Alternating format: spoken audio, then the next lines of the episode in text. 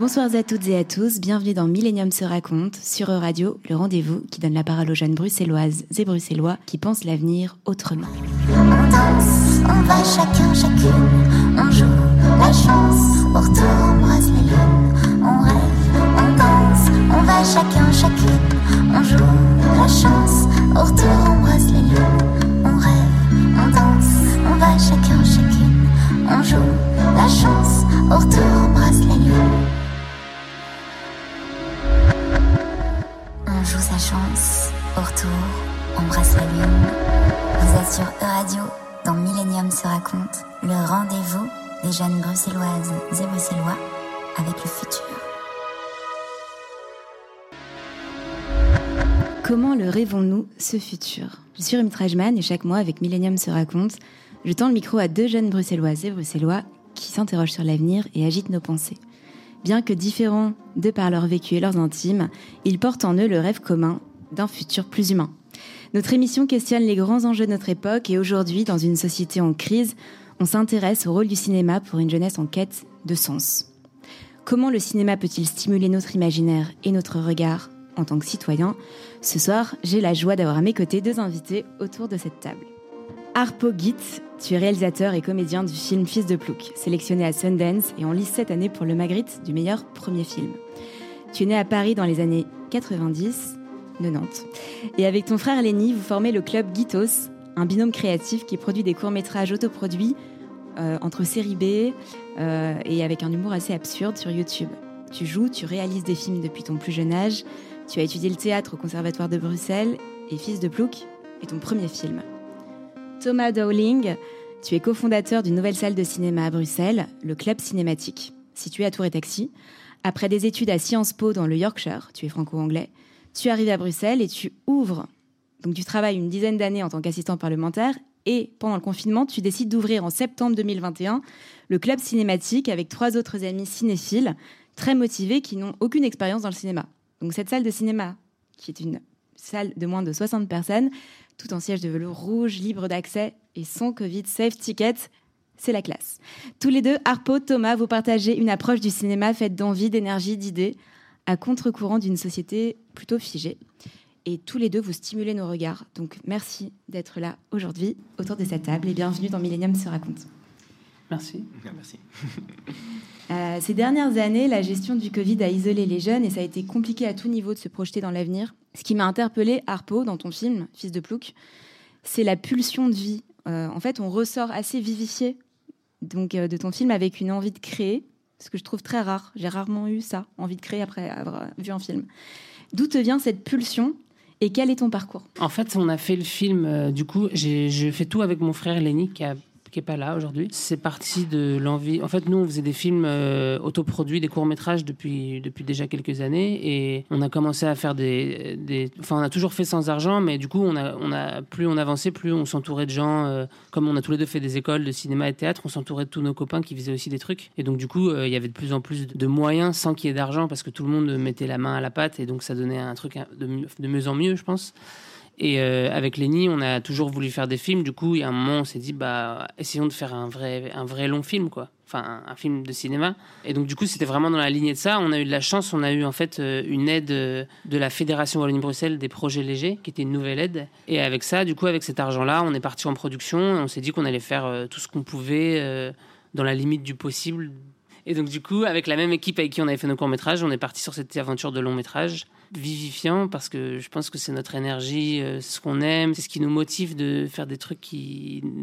Vous vous interdisez rien un petit peu. On a l'impression que vous osez tout. On voit tellement de films et on est tellement inspiré de mille trucs que qu'on a envie de mettre tout dedans. En fait, c'était notre premier film et on avait vraiment toutes nos idées, on avait envie de les mettre dedans et donc du coup, ça fait qu'il y a vraiment euh, plein de trucs dans tous les sens et c'est aussi ça qu'on aime nous quand on voit un film, c'est quand ça il y a plein de directions quoi. Et tu as commencé à quel âge à faire des films? Oh, je sais pas. Des parce qu'au premiers début, films. on faisait vraiment des petits films avec un appareil photo. On s'amusait, on mettait des chapeaux, des moustaches.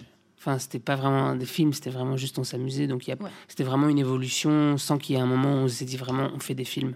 On les mettait sur Vimeo au début. Et un jour, on s'est dit, mais pourquoi on met sur Vimeo? En fait, nos copains, ils regardaient pas parce que c'était sur Vimeo. Du coup, on s'est dit, on va mettre sur YouTube. Et donc, du coup, on devait trouver un nom à notre chaîne. Et notre petite sœur, elle avait, elle avait fondé le club Gitos. Donc du coup, on a pris ce nom-là. Donc Thomas, toi, tu as fait Sciences Po, tu as été assistant parlementaire pendant 20 ans au Parlement à Bruxelles, tu es cinéphile, mais tu n'avais jamais travaillé dans le cinéma avant. Et c'est le confinement qui t'a donné le déclic et l'envie de monter une salle de cinéma avec trois amis. Pourquoi ce changement? Est-ce que c'est une quête de sens pour toi le cinéma? Voilà, je suis totalement néophyte dans le domaine, mais j'ai toujours été passionné par le cinéma depuis la plus tendre enfance, euh, mais aussi par la politique très vite. Et de par mon parcours binational, bah, j'ai toujours été passionnément pro-européen, donc ça c'est naturellement que je me suis retrouvé ici. Et je suis content de l'avoir fait. J'ai fait un, cha- un changement de vie. Et, et donc là, bah, comme beaucoup, je me suis retrouvé en chômage technique pendant le, pendant le confinement. Et, euh, donc là, euh, avec des amis, ben, on s'est dit, bah, si, oui, si je me retournais vers cette, passion d'origine, qui était le cinéma, que j'avais jamais exploité professionnellement, et ben, soyons fous, faisons ça, faisons ça. Et donc, de, de par nos, nos, euh, nos parcours respectifs, on est tous totalement, euh, parcours totalement différents. Paul Romain, donc, est euh, projectionniste lui-même, donc, Michel Angéli est acteur, et Jean-Marc est, est régisseur à Tour et Taxi. Donc, c'était parfait aussi, ça s'y prêtait parfaitement. Mais Ouais. comment soudainement tu t'es dit je vais changer, je vais quitter en fait le monde politique pour faire du cinéma? Mais c'est pas, pas ce qui s'est passé en fait. J'avais déjà quitté le monde de la politique et, et donc là, ben, comme beaucoup, ben, on était, on était inactifs pendant la, pendant le confinement et, euh, là en discutant avec, euh, avec les amis, ben, ça s'est imposé presque. C'était tellement, euh, voilà. Et donc, soyons, fous, allez, un changement de direction. Donc Harpo, toi dans ton film Fils de Plouc, tu situes tes personnages dans un Bruxelles très plutôt précaire. Les deux jeunes personnages galèrent pour payer au supermarché, vivent chez leur mère dans un appartement assez petit. C'est vrai que Bruxelles se précarise et on assiste à un écart croissant de classe. Et pourquoi tu as choisi ce milieu précisément? Je pense que y a, on avait un désir de raconter euh, des personnages du coup plus euh, précaires parce que, enfin, en fait, il n'y a, pas un désir conscient de, se positionner politiquement, frontalement, en, ayant une morale et en faisant la morale aux gens, parce que je pense qu'on est encore jeune et on a, c'est plus une observation et on préfère laisser des questionnements ouverts. Et, nous, je pense que quand on fait un film, ben il y a notre nos idéaux qui transparaissent de manière naturelle. Mais je pense que en fait c'était juste que ces personnages-là nous touchent plus, même si nous c'est pas vraiment notre quotidien, on n'est pas au- aussi précaire que les personnages. Ces problèmes-là, on les trouve plus terre à terre et plus ça nous touchait plus. Et en plus, on n'avait pas envie de faire un film euh, sur des bourgeois et que les les problématiques on on s'attendrisse de bourgeois qui ont des problèmes. On préférait que ça soit plus terre à terre et, et que enfin ça nous touchait plus quoi. Ouais, vous avez eu un coup, de- vous avez eu envie, c'est une pulsion comme ça, mais c'était ouais. pas réfléchi. En gros, voilà, ça vous a plu comme ça. C'était pas réfléchi, mais c'était notre envie en même temps. C'était ce qu'on voulait. On voulait que ça soit. On voulait pas faire un film sur des bourges qui. Thomas, toi, tu as décidé de monter une salle, donc le club cinématique à Tour et Taxi. C'est un immense centre événementiel. euh, et paradoxalement, ta salle est assez petite, cosy, en contraste avec ce gigantesque euh, espace qui est Tour et Taxi. Et donc, toi, tu es situé dans la périphérie bruxelloise, entre Scarbeck, Molenbeek, aussi un quartier à la, population cosmopolite. Pourquoi le choix d'une salle intime dans cet très grand endroit où on se dirait plutôt punaise, à Tour et Taxi, la salle de cinéma, doit être énorme. Et c'est l'inverse. Et voilà, déjà cette question. Bon, faut savoir, elle est construite dans le loft, en fait, de la maison de la Poste. La maison de la Poste qui était le, le siège de la Poste euh, à l'époque où Tour et Taxi était le, grand centre de tri national. Et donc, il y avait ce, loft totalement désaffecté. Bah, ça s'est en fait assez nat- naturellement imposé comme une, salle de cinéma. Donc, ça, y a un peu un effet cathédrale quand on voit la, la salle parce que vous avez toutes les, les combles au- au-dessus. C'est vrai qu'il y a une soixantaine de sièges, donc c'est pas un grand cinéma, mais par contre, c'est pas étriqué du tout. C'est très spacieux parce qu'il y a tout cet espace au-dessus, comme tu as pu le voir. Et les fauteuils sont très larges, donc c'est assez spacieux en fait. C'est juste qu'il y a peu de place, ce qui n'est pas pour nous déplaire en, en plein Covid. Et, et voilà, donc on a plutôt visé le, le côté cosy et confort plutôt que la quantité, quoi. Et bon, quand on voit, de toute façon, dans la plupart des multiplex, euh, il y a moins de, il y a- il y, a à peine quelques dizaines de personnes tout, à tout casser, donc, euh, donc de toute façon, voilà. Vous avez une programmation euh, Ouais. de nouveautés ou c'est vous qui. De- Vous sortez pas les nouveautés? Ah, aussi, alors euh, on fait des avant-premières aussi, Ouais. mais, euh, mais on montre aussi des vieux films. On montre de tout, euh, du Magicien d'Oz jusqu'à. bah là, on a fait l'avant-première l'autre jour du, de L'Assureur d'Antoine Vance. Ouais. C'est ça que j'avais comme question, c'est comment tu choisis tes films? Eh ben, de manière très éclectique, de manière très éclectique, on fait. euh, on fait une réunion et on propose des trucs un peu fous. et puis Est-ce que tu as une vision ou en fait c'est au coup de cœur un peu? Comment ça C'est se au coup de cœur, c'est totalement au coup de cœur. Et, euh, et ça se fait assez naturellement. En fait, il n'y a, pas- y a pas vraiment de, de, de thématique. C'est, euh, on, on essaie de toucher à tous les genres et à toutes les époques et à tous les pays. Donc voilà. Donc, euh, de- des classiques des années 30 jusqu'aux aux films qui viennent de sortir. Bon, là, on n'a pas pu le passer. euh, on, a, dû annuler la, dernière séance, malheureusement, mais on, on devait passer Senior Moment, qui était euh, le dernier film de William Shatner. Et donc, où la, NASA décide de l'envoyer dans l'espace pour tester les, effets du vieillissement. Et le comble, bah, c'est que peu après le film, il l'a fait pour de vrai. Il est, allé, enfin, pas, tout à fait en orbite, mais la NASA l'a envoyé en, dans la stratosphère, on va dire. Et, et donc voilà, pour une fois, c'est la vie qui imite l'art.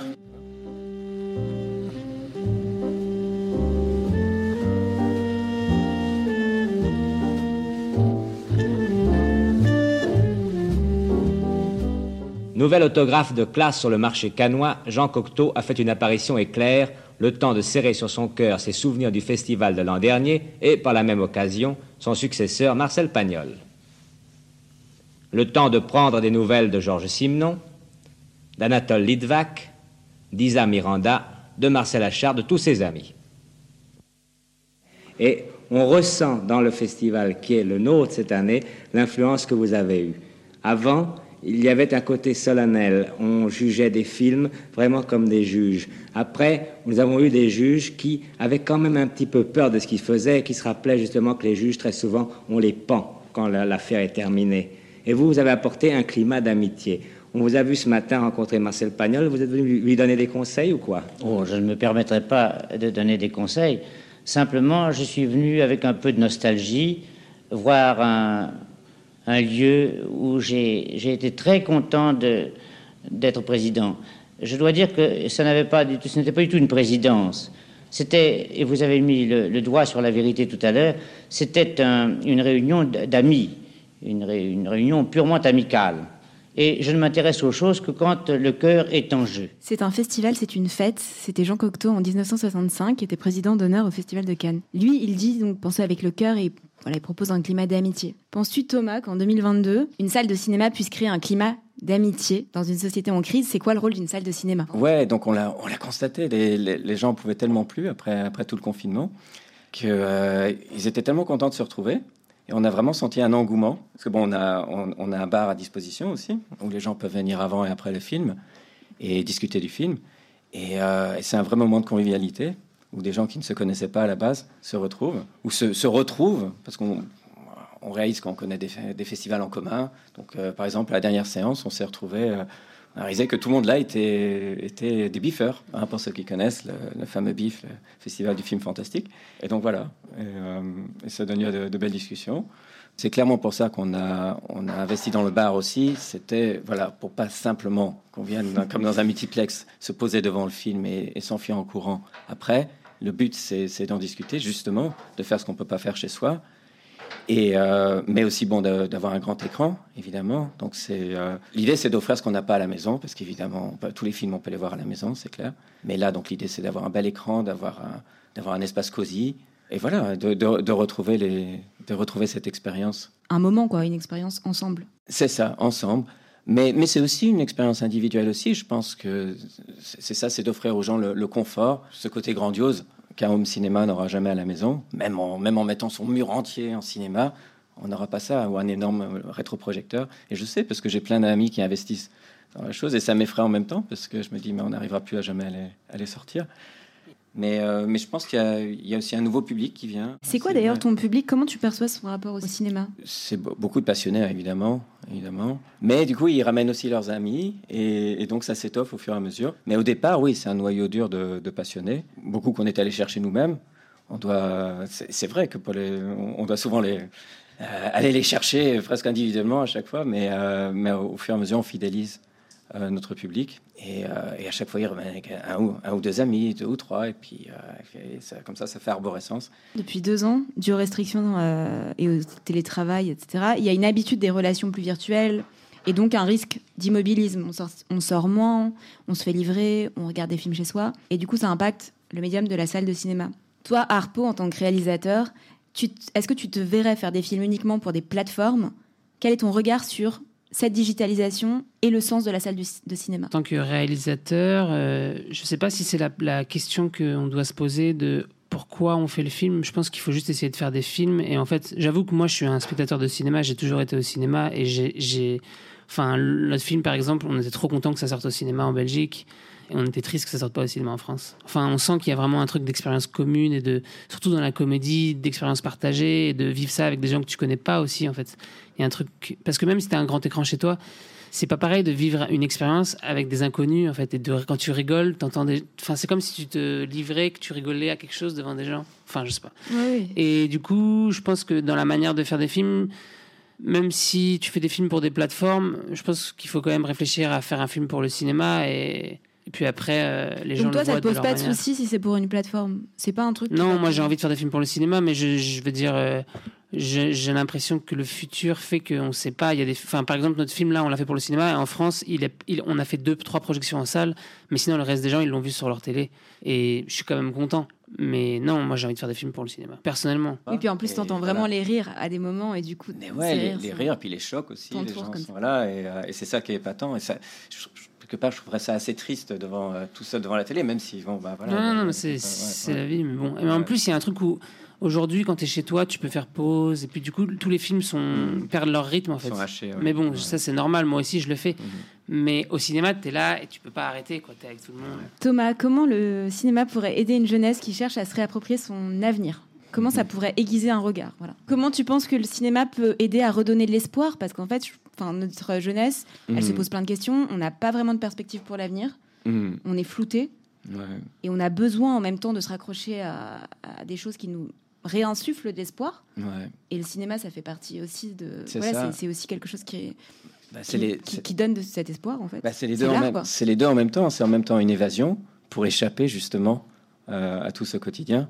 Mais c'est vrai, tu as raison. Ça peut. Il faut aussi que. bah, oui, surtout les. bah, Rappelez-vous les films qu'on a vus quand on était euh, enfant et adolescent. C'est euh, ça. Il y en a- il y en a qui vous marquent à vie. Alors que maintenant, quand on revoit des films, j'ai je, remarque que ça reste nettement moins.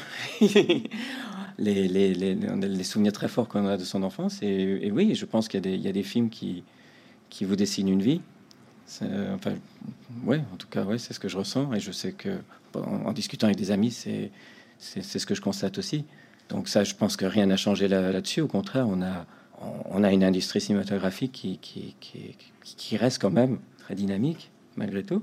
Est-ce qu'il y a un message dans ton film Il y a- Voilà, la jeunesse du film. Est-ce que tu peux nous en parler? Pourquoi ça? Pourquoi ce pitch d'ailleurs? Est-ce qu'il y a un Il y a un message, message d'espoir. Il faut croire en la vie. Je pense qu'il faut pas, il faut pas s'enfermer dans ce truc de on est jeune. Je pense que tout le monde cherche un sens à sa vie. Toutes les générations. Il y a eu en fait un moment quand on, on commence la vie, on cherche. Chacun cherche son sens à sa vie. Je sais pas si on peut relier le pitch à une espèce de grande morale, euh, mais juste que en fait, ils cherchent à survivre dans ce monde et que montrer que c'est dur. C'est vrai que c'est dur en ce moment, et donc nous, c'était un peu ça qu'on racontait que le monde dans lequel on vit, il est dur, c'est difficile de s'en sortir et les deux personnages ils essaient de, survivre.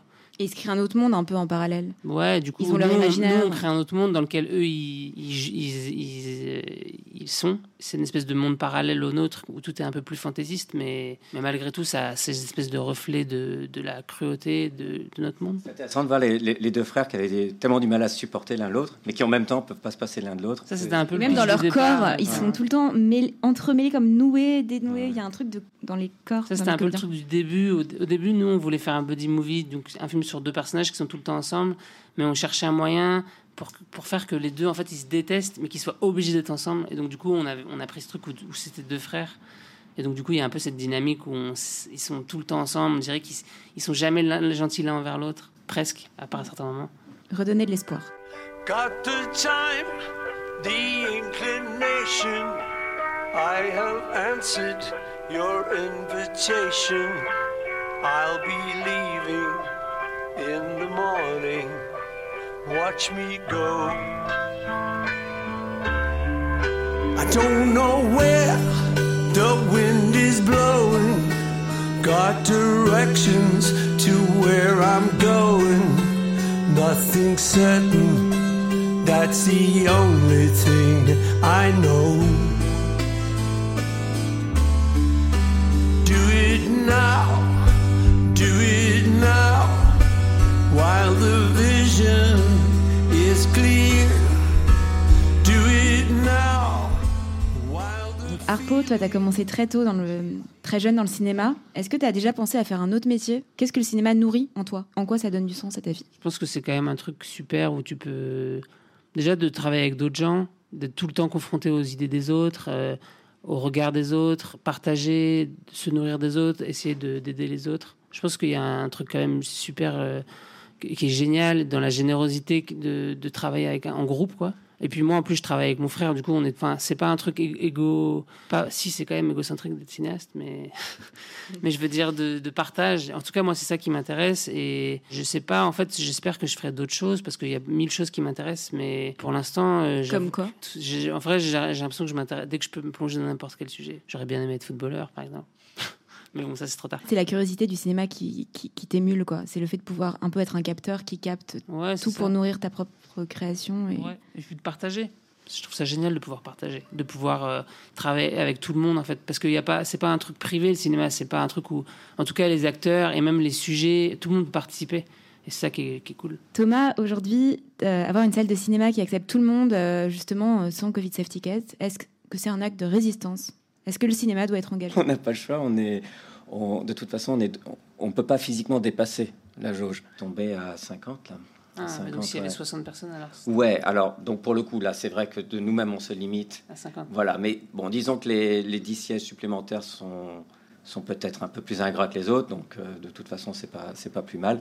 Donc euh, non, physiquement, on est de toute façon restreint à ça. Et, euh, et là, pour le coup, on, c'est en toute légalité. Hein. Donc Oui, voilà, bien sûr. voilà. Mais, c'est un choix. enfin, c'est un voilà. choix. Bon, En même temps, ça s'y prête, mais. Ouais, c'est ça. Bah, c'est- presque comme si cette salle, à croire, presque comme si elle était conçue pour le Covid en fait, parce que c'est donc c'est en plus oui la, la- la distanciation sociale, donc, donc, les fauteuils sont, sont quand même très larges et donc on a déjà d'office cette distanciation, on a moins de 50 personnes. euh, une grande salle pour le bar, oui, donc c'est comme si euh, presque comme si ça a été conçu pour. Et voilà, mais donc oui, on, bien sûr que on est heureux d'accueillir ces réfugiés quelque part du, du Covid ticket. Et, euh, et ça, on est content de le faire. Donc évidemment qu'on est, est engagé derrière, quoi. Ça c'est clair. Euh, à chaque fois, c'est euh, est-ce que vous demandez le, le Covid ticket? Et les gens n'en reviennent pas. Et ils, disent, euh, ils présument que c'est en fait un acte de résistance. Et je crois que vous êtes la seule salle, non? Parce qu'il y a des salles de cinéma à Bruxelles qui font des séances c'est ça, tout à fait. Mais il n'y a pas une salle où c'est clairement tout le temps sans Covid Safety Ticket. Voilà, non, pas, pas à ma connaissance non plus, mais c'est parce qu'il n'y a pas d'aussi petite salle, quoi. Harpo, notre jeunesse, est assez désemparée face à cette crise totale, voilà, et s'interroge sur l'avenir avec euh, vertige, impuissance ou rage. Est-ce que toi, tu te projettes dans l'avenir et comment tu fais pour créer dans un climat d'urgence? Je pense que avec Lenny, on réfléchit à nos problématiques personnelles, qui sont en fait, euh, on essaye de refléter de. On se dit qu'en parlant d'un truc personnel, il y a des gens qui vont s'y reconnaître. Et forcément, dans nos problématiques euh, auxquelles nous, on est confrontés, eh ben, il y a plein de trucs qui sont liés à tout ce qu'on est en train de vivre. Du coup, je pense que on parle de tout ça, quoi. Mais de, manière invisible, je, je pense. Et comment tu fais du coup pour créer dans ce climat euh, Bah, je, je sais pas, ça n'a pas changé avant. Enfin, c'est toujours la même chose en fait. Ouais. É- écrire, euh, c'est toujours se mettre à une table et sortir un stylo. En fait, nous, on a eu de la chance, on a tourné juste avant le Covid. Et donc, du coup, on a, on avait, enfin, juste avant, on a tourné avant le Covid, il n'y avait pas encore tout ça. Et là, c'est vrai qu'on n'a pas tourné depuis. Et donc, du coup, on s'est pas encore, euh, on n'a pas encore confronté à ces questions concrètes de comment on va faire euh, par rapport au Covid. Qu'est-ce que tu donnerais comme euh, conseil à un jeune créatif ou réalisateur qui veut se lancer? On vient d'entendre une euh, phrase de Cocteau, il dit Je sais pas si j'ai des conseils à donner. Ouais. Donc je sais pas si j'ai des conseils à donner, mais je pense que c'est juste de faire des trucs et de, de, de faire des trucs en n'ayant pas peur de se tromper parce que c'est vraiment pas grave en fait.